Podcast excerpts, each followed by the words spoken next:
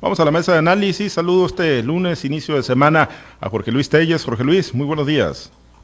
Sí, muy buenos días, Pablo César. Buenos días, Francisco. Buenos días, Altagracia. Bienvenido de nuevo y aquí estamos. Gracias, gracias, eh, Jorge Luis. Eh, Chiquete, te saludo con gusto. Muy buenos días, excelente inicio de semana. Muy buenos días, muy buenos días, Altagracia. Muy buenos días, Jorge Luis. Buenos días a todos los que hacen el favor de escucharnos. Gracias, Altagracia González. Te saludo con gusto también en este arranque de semana. Buenos días. Buenos días, Pablo, bienvenido. Buenos días, Francisco, Jorge Luis. buenos días a todo nuestro amable auditorio. Gracias, muchas gracias, Altagracia, y muchas gracias a Samuel Mariscal también en nuestra ausencia, en nuestra breve ausencia en este espacio y en Noticiero Altavoz en general. Bueno, vamos a algunos de los muchos temas que se generaron este fin de semana. Y bueno, ya desde la semana anterior se anunció que Sinaloa arrancaría esta semana en semáforo amarillo, después de estar prácticamente tres semanas en semáforo eh, color rojo, en este semáforo epidémico. Pues estamos iniciando la semana en semáforo amarillo, Jorge Luis, pues eh, lo decías y lo decías bien, yo creo que es la percepción y es la eh, pues impresión que tienen muchos sinaloenses, muchos padres de familia, muchos maestros, en el sentido de que pues no es otra cosa más que una vacilada, ¿no? Brincar del semáforo rojo de mayor riesgo, pues a un, eh, una situación un poco más moderada, yo no sé si los datos finalmente, porque las fórmulas y estas valoraciones y estas variables que, que tiene el gobierno federal, pocos las entienden y menos quienes han tenido el infortunio de sufrir el COVID-19 en su entorno familiar, que han tenido la, pérdida de un ser querido, pues yo creo que, que pocos entienden, ¿no? Estas eh, variables que utiliza el gobierno federal, pero bueno, ya nos volvieron a colocar, y lo decía el gobernador, incluso en tono molesto, pues dice, yo no tengo la culpa de que así como nos pusieron en rojo, ahora nos pongan en color amarillo Jorge Luis, pero bueno, pues en la semana previa, lo que será el arranque del ciclo escolar 2021-2022, pues, pues sí se antoja, ¿no? Ahí como que poco explicable o poco justificable este movimiento que se hizo con el estado de Sinaloa, Jorge Luis. Sí, Pablo César, lo curioso del caso es que de un sopetón, pues nos mandan, primero estábamos aquí en color amarillo y de un sopetón nos mandaban al rojo. Y ahí hubo una justificación muy clara porque de manera inesperada los eh, casos empezaron a crecer pues de manera vertiginosa, casos, eh, con, contagios y muertes y y se empezó a saturar la capacidad hospitalaria. Nunca, de acuerdo con la cifra oficial, nunca estuvo saturada, pero sí estuvo muy cerca de, ser rebasada, quizás hasta un, hasta una, una, una ocupación de 60%, quizás más. Y eso, bueno, motivó que el semáforo de Sinaloa, el color del semáforo epidemiológico de Sinaloa, se fuera del amarillo, que estuvimos mucho tiempo en, en, amarillo, que es un riesgo moderado, a un rojo fue sumamente intenso porque la situación que vivió Sinaloa, y no quiero decir que no la esté viviendo todavía, fue de verdad crítica y obviamente muy justificado el cambio al semáforo rojo, sin pasar por el semáforo naranja, que es riesgo alto, el rojo es el riesgo máximo. Y bueno, ahora nos repiten la fórmula, pero al revés de semáforo rojo, se brincan otra vez en naranja y nos ponen nuevamente el semáforo amarillo, que implica riesgo, riesgo moderado. Hay que decir que, mira, en las últimas, en la última semana, sobre todo, sí es cierto, sí es cierto, o sea, dudamos de las cifras oficiales, no tenemos la certeza de que sean verídicas, pero sí son un buen punto de referencia. ¿Y por qué te digo esto? Porque evidentemente Aquí en Culiacán, por ejemplo, ha disminuido muy notablemente las filas que veíamos para comprar, para alquilar o para hacerse de tanques de oxígeno en apoyo a las personas eh, contagiadas por el virus. Y también disminuyeron las aglomeraciones que había en los laboratorios públicos y privados para la aplicación de pruebas COVID. Eso es cierto. Entonces, eh, hay que ser muy realistas y muy objetivos. Quizás los números oficiales no sean todos los ciertos que quisiéramos, ¿verdad? Pero sí son un buen punto, un buen punto de referencia que nos marcan que hay una, hay una disminución, si no notable, sí importante de, de los casos de COVID aquí en Sinaloa, porque una semana más, de acuerdo con estas cifras, una semana, de acuerdo con estas cifras oficiales, de casi 600 casos, pues se han caído a la mitad el día de ayer fueron 300, pero paradójicamente a esto, cuando se dice que el número de muertes va a ser menor porque ya hay mucha vacuna aplicada y porque la vacuna reduce el riesgo de muerte, bueno, por lo cierto es que las muertes no han bajado. Inclusive ayer se hizo uno de esos conocidos ajustes que hace la Secretaría de Salud del Gobierno del Estado dos días consecutivos, de sábado y domingo, para ubicar, para ubicarnos en más de 100 muertes en el fin de semana. Y el argumento es que hubo algunos ajustes ahí de muertes que no estaban reportadas en plataforma. Lo que siempre hace el gobierno, la Secretaría de Salud del Gobierno del Estado y lo que hace también la Secretaría de Salud del Gobierno Federal. O sea, estos clásicos ajustes que, que no, no te explicas por qué son estos ajustes. Entonces, la noticia es, por un lado, buena, porque esto te da a entender que la situación comienza a estar bajo control, sin tener la certeza.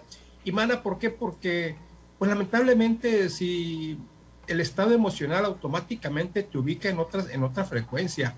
Te dicen semáforo, semáforo amarillo y ya piensas que ya puedes salir, que ya puedes ir a restaurantes, que ya puedes ir a bares, que ya puedes ir a, a los estadios a ver fútbol o béisbol, en fin. Entonces la medida se relaja en automático, aunque tú no quieras te relajas, uno mismo se relaja cuando ve hay un cambio de semáforo en este sentido y la gente se alegra. Pero la noticia, ¿por qué es mala? Porque bueno, no hay la certeza de que esto sea cierto.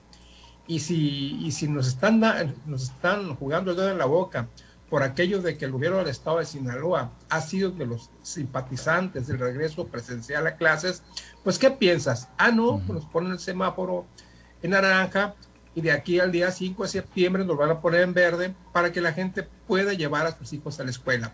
¿Por qué esta duda? Bueno, pues porque el gobierno así nos tiene acostumbrados, manipulando cifras las hace poco creíbles y por eso entran las dudas. Entonces, noticia buena, noticia mala y bueno, pues eh, una verdadera incertidumbre para los padres de familia que no saben si enviar o no a sus hijos a la escuela el próximo lunes, ya en una sí, Ya el lunes, ya el lunes, dentro de una semana estará arrancando el ciclo escolar 2021-2022. Y sí, este cambio de color, pues le viene, como dice el presidente López Obrador, como anillo al dedo, ¿no? Las autoridades que impulsan el regreso presencial, chiquete. El gran problema es que la gente no cree en estas valoraciones. Yo creo que está bastante desacreditado esto del semáforo rojo, ¿no? Yo creo que es como los llamados a misa, ya la gente no le hace absolutamente, le digo, el que quiere le hace caso y el que no, pues simple y sencillamente lo ignora. Sí, la verdad es que ha sido muy probado que no, no se trata de datos exactos, de cifras concretas. Eh, hay que ver el, reciente pleito entre el gobierno federal y el gobierno de la Ciudad de México. La Ciudad de México, eh, pues demandaba estar en amarillo cuando el gobierno federal dijo que debía estar en rojo. Y como la gobernante de la Ciudad de México es la favorita del presidente, a ella le dieron la razón y no al subsecretario Hugo López Gatel. Y, bueno, pues así están prácticamente todos estos datos atendiendo más a motivaciones políticas, a cálculos sobre el impacto que vayan a tener que a un cuidado real de la salud.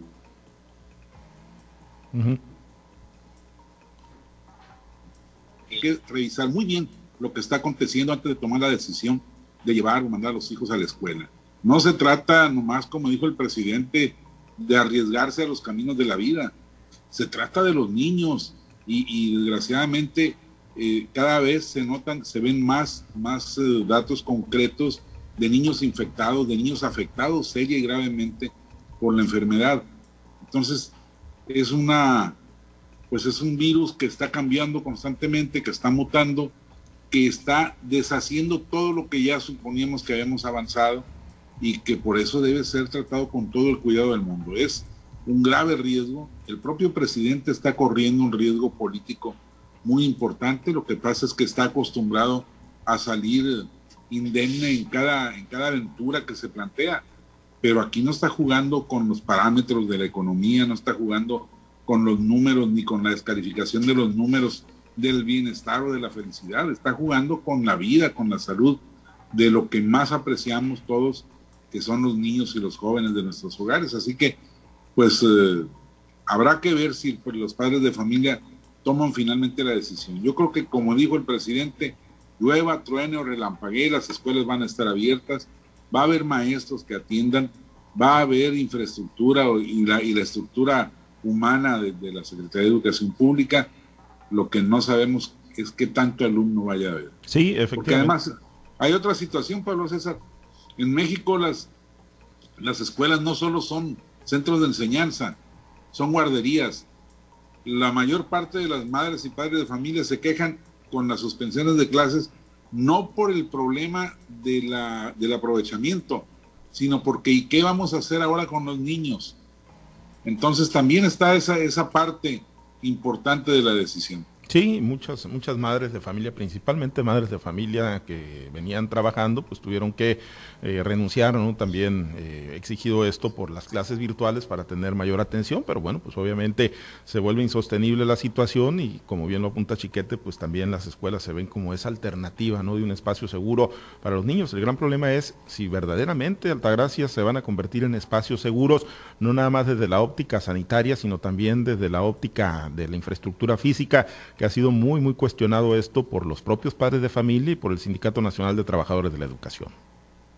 Mira, desde que se dijo que iba a haber un regreso a clases el día 30 de agosto, circularon por las redes sociales muchos memes, muchos comentarios donde dice que las escuelas no han sido capaces de controlar los piojos, la pandemia de los piojos, menos van a poder controlar la pandemia del COVID, ¿no? Entonces, desde ese punto de vista partimos. Sabemos que las escuelas aún y cuando no hay eh, estas condiciones de enfermedad grave como es la pandemia, son espacios que no son seguros en el tema, por ejemplo, de los, de los servicios públicos, de, los baños o, del, tema del agua, el tema de, de, la ventilación en las aulas, el tema de la higiene. Sabemos que carecen estas instituciones de educación de esos servicios por más que los padres de familia han aportado para la manutención de las escuelas, para tener espacios dignos como son los sanitarios, sabemos que existen condiciones verdaderamente este, deplorables en ese sentido. Entonces, si, aún concediéndole el beneficio de la duda al famoso semáforo epidemiológico, que es verdad que estuviéramos en un color amarillo, ahora, ¿cómo se van a poder este, llevar a los niños a la escuela cuando sabemos las condiciones que privan en ellas. No nada más es ir a la escuela, sino qué tipo de escuela están, van a tener ahorita los niños y sabemos que están prácticamente muchas de ellas pues destruidas, están vandalizadas. Ahora, hay, hay opiniones de gente que tiene verdadero conocimiento del, del tema, donde dice pues que de las más de 5 mil escuelas que hay en Sinaloa, pues no se tiene un censo todavía específico, real y de verdad puntual sobre la condición de las mismas. El mismo gobierno ha declarado que no tiene dinero para rehabilitarlas. Los padres de familia también están en un desacuerdo total, frontal, en contra de, llevar a sus hijos a la escuela, máxime cuando no hay una vacuna para ellos. Entonces, ¿a qué estamos jugando? A, a las vencidas con Sansón. El presidente dice, insiste en que no es un que no es obligatorio, pero deja ahí sembrada la duda, sembrada la incertidumbre en los padres de familia, donde dice, bueno, es que tu hijo va a sufrir las consecuencias, no puede estar un día más en la casa porque ya depende de esto hasta, no nada más la salud física, sino la salud mental. Ha habido mucho manoteo en esta información, lo que es un hecho es que los padres de familia cada día están más solidarios en no llevar a sus hijos a las escuelas en las condiciones que privan actualmente las mismas. Este, también vemos que por parte del sector particular, de las escuelas del sector particular, pues están teniendo toda una reingeniería, una reestructura, todos sus, protocolos sanitarios y le están invirtiendo al tema de la sanitización de las aulas, el aplicar gel y, los, y todos los controles de salud que significa entrar a la escuela y también la permanencia de los muchachos ahí mismo. Ellos están planteando tener eh, clases, eh, un regreso paulatino, tener la modalidad híbrida de presenciales y a distancia, situación que pues no se está viendo en el sector público de la educación. Entonces, hay, hay que valorar muy bien esto, la salud de nuestros hijos es la que está en riesgo, no importa, también hay otro, otro, otro meme otro mensaje que circula donde dice no a las clases presenciales, las clases, eh, la educación se puede recuperar en un año, eh, la vida de nuestros hijos, ¿no? Entonces, desde ese punto de vista y viendo la incapacidad de manejo de las cifras por parte de la autoridad, esa, ese maquillaje que se les imprime o, esa modificación que sea repentina, bueno, pues ya dependerá de cada, de cada padre de familia el asistir o no asistir con sus hijos a las clases presenciales. Es una decisión bastante difícil que creo que solamente el, el, el, que está en este momento, que son los padres de familia, son los que pueden tomar la decisión más acertada definitivamente que es una situación familiar, es una situación que se tiene que consensar en todos los miembros de la familia y sobre todo el gobierno tendría que tener la responsabilidad de saber a ciencia cierta si puede brindarles esa seguridad a los estudiantes o no. No es aquí, no se vale de me, lavo las manos y, y pues discúlpeme, fue un error y pues en vez de poner 100 le voy a agregar otro cero, se lo voy a quitar dependiendo cómo les favorezca en ese eh, problema tan recurrente que siempre están eh, fijándose en lo político y dejan por un lado las necesidades de la ciudadanía. Bien, sí, y bueno, pues partiendo de que pues cualquier eh, afectación al aprovechamiento académico se puede recuperar, hombre, habiendo tiempo y habiendo vida, se puede recuperar lo que se está dejando de hacer en el tema educativo, pero la salud, eh, la vida, sobre todo esa, no se recupera nunca si se presenta pues algún desenlace fatal y si las cuentas no le salen bien al gobierno en este impulso que está dando al regreso presencial a las aulas. Bueno, eh, en otros temas hay, hay, varios en la agenda nacional, Jorge Luis, uno de ellos es este Ricardo Anaya, ¿no? Y la persecución que acusa de parte del presidente Andrés Manuel López Obrador que se ha deslindado y que, bueno, pues hoy volvió a ser tema fuerte en la mañanera, una serie de videos y de tweets del ex candidato presidencial del PAN.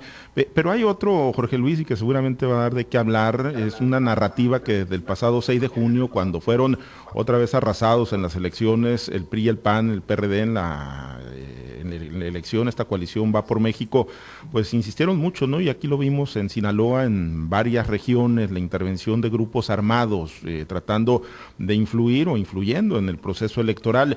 Bueno, este tema lo, van a llevar eh, ante la Organización de Estados Americanos, ante la OEA, van a buscar pues los reflectores internacionales, el PRI, el PAN, el PRD, también el presidente López Obrador hoy lo desestimó y dijo que lo tiene sin cuidado, pero ¿de qué alcance podría ser esto, Jorge Luis, si es que pues verdaderamente tienen bien documentado esa aparente intervención, esa influencia que habría tenido el crimen organizado, los narcotraficantes en el pasado proceso electoral? Es nada más mantener una narrativa de que el gobierno federal está aliado con los narcotraficantes en nuestro país o verdaderamente se puede lograr algo acudiendo a las instancias internacionales. No, yo creo que no se va a lograr nada, no va a haber ningún resultado, salvo el efecto mediático que tengan.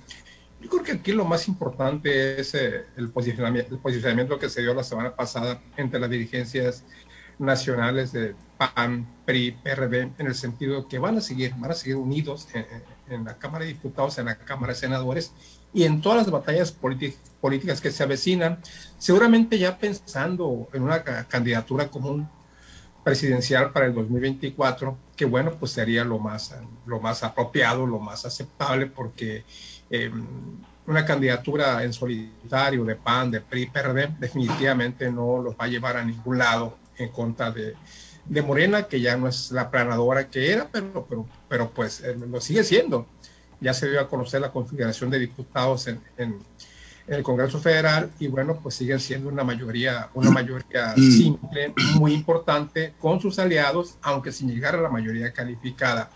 Entonces, para mí lo importante es este posicionamiento, que, que confirman que van a seguir unidos, van a seguir unidos en el Congreso y ya lo demostraron al, al, votar en contra de, de la prórroga para un proceso extraordinario en el cual se discutiría pues la ley de revocación de mandato. Esto no pasó aunque bueno, pues a partir del 1 de septiembre la ley va a salir porque va a salir. Ya una vez que se empiece el nuevo periodo ordinario de sesiones, se ocupa una mayoría simple, porque es una, solo una ley, no es una reforma constitucional, para aprobar esta ley de revocación de mandato. Y esto va a salir.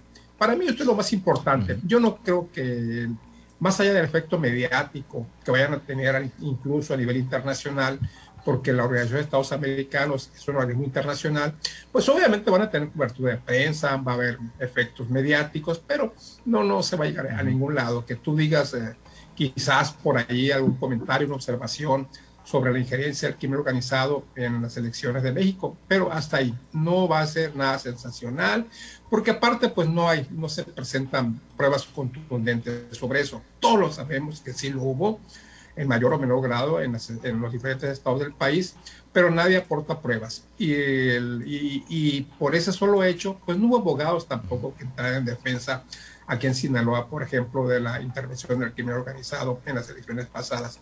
Entonces no se llega a ningún lado, pero sí queda, sí, sí queda esto que es muy importante. La unidad, la unidad de estos tres partidos, que ahora parece más sólida que nunca, y se demostró al no aprobar el periodo extraordinario de sesiones para que se uh, discutiera y aprobara la ley de revocación de mandato en México. Ese es el gran mensaje, Chiquete, que se mantiene la, unidad entre los partidos políticos, se muestran como un bloque sólido, tanto en lo local como acudiendo a instancias internacionales. Sí, es un, mensaje muy importante. En cuanto a la denuncia, como dice Telles, no habrá de prosperar. Seguramente todos los resultados electorales van a quedar como estuvieron, excepto el de Campeche, que todavía sigue en duda por el recuento general pero sí, este, sí se van a, a, quedar las cosas igual. Lo que sí es importante, sobre todo para el país, más que para la OEA o para los organismos internacionales o la opinión pública internacional, es importante que esto quede asentado.